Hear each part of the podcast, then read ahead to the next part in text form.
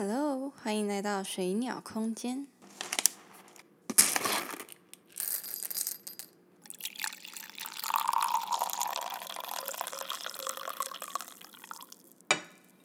这一集是可以不可以？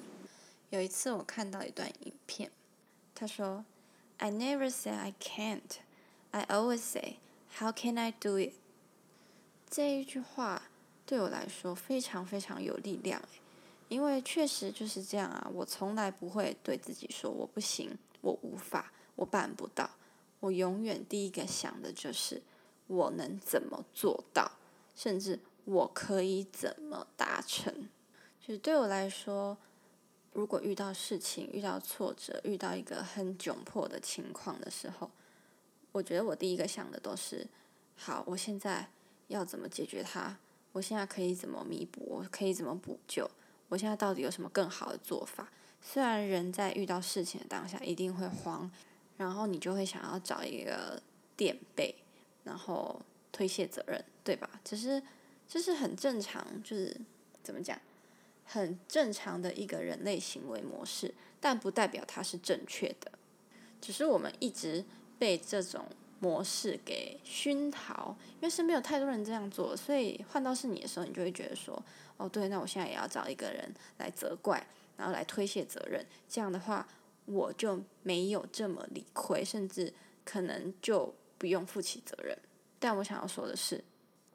你如果越是推卸责任，不肯承担属于你该承担的东西，你永远很难达到那个连自己都十足的敬重自己的模样。其实承担任何损失、承担任何错误，也是认同自己的一个方式。为什么呢？因为你会承认错误，你会承认失败，你会承认你有不足的地方，你会承认你确实设想不周全。你必须先要看到错误，承认错误，你才可以找到解决的方法，你才可以开始去思考一件事情，叫做我可以如何做。然后，当你真的从这一个思考的过程中获得了新的东西，学习到新的东西之后，你会对自己有更深的认同感，还有连结。我觉得我们真的都要相信自己可以。而不是一味的去认为自己不可以、无法、办不到。如果你都已经相信自己无法、相信自己不能的话，那你等于是跟很多好的事情擦身而过啊，不是吗？何不从现在开始做出第一个改变，就是相信自己可以？因为你可以，所以你开始去承担、去承认、去思考。去进化，去蜕变，在这个过程中，你一定会觉得有十足的不舒服，心理上跟生理上的。可是啊，我们应该要为自己鼓掌，要肯定自己，因为我可以，我真的可以克服这一切，我可以办到。其实大家都很怕做错事，都很怕失误，很怕失言。可是对我来说，其实犯错都没有关系。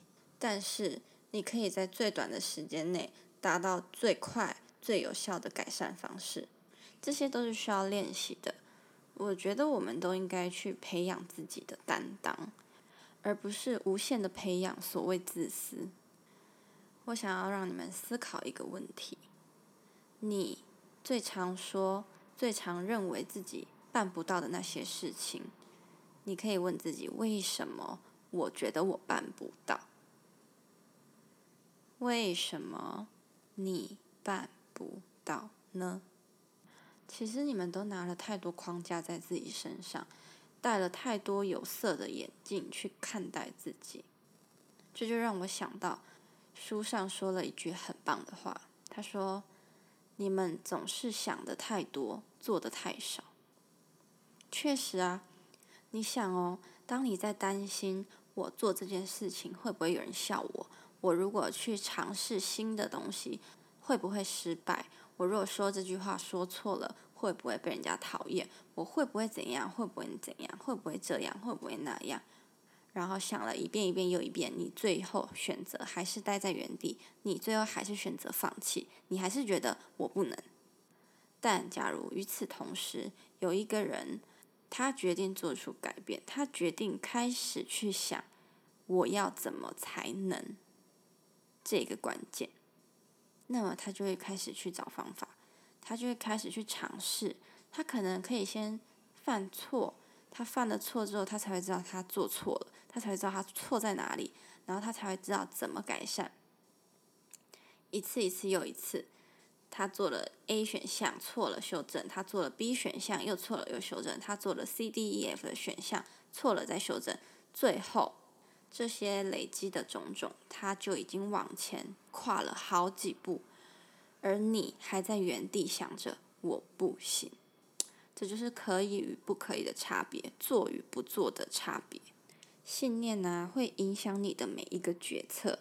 然后，这看似不起眼的一个又一个的选择，就构成了你的自我认知、自我价值感。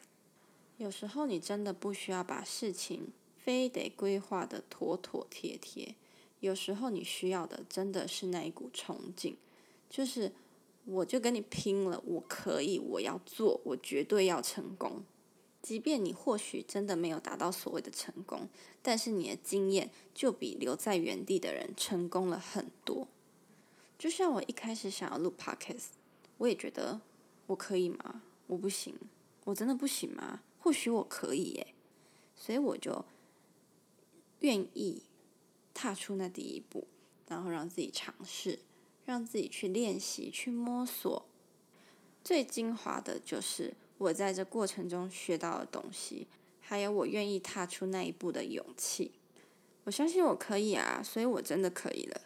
现在我也相信你们可以的，好吗？那希望你们会喜欢这一集的内容哟，拜拜。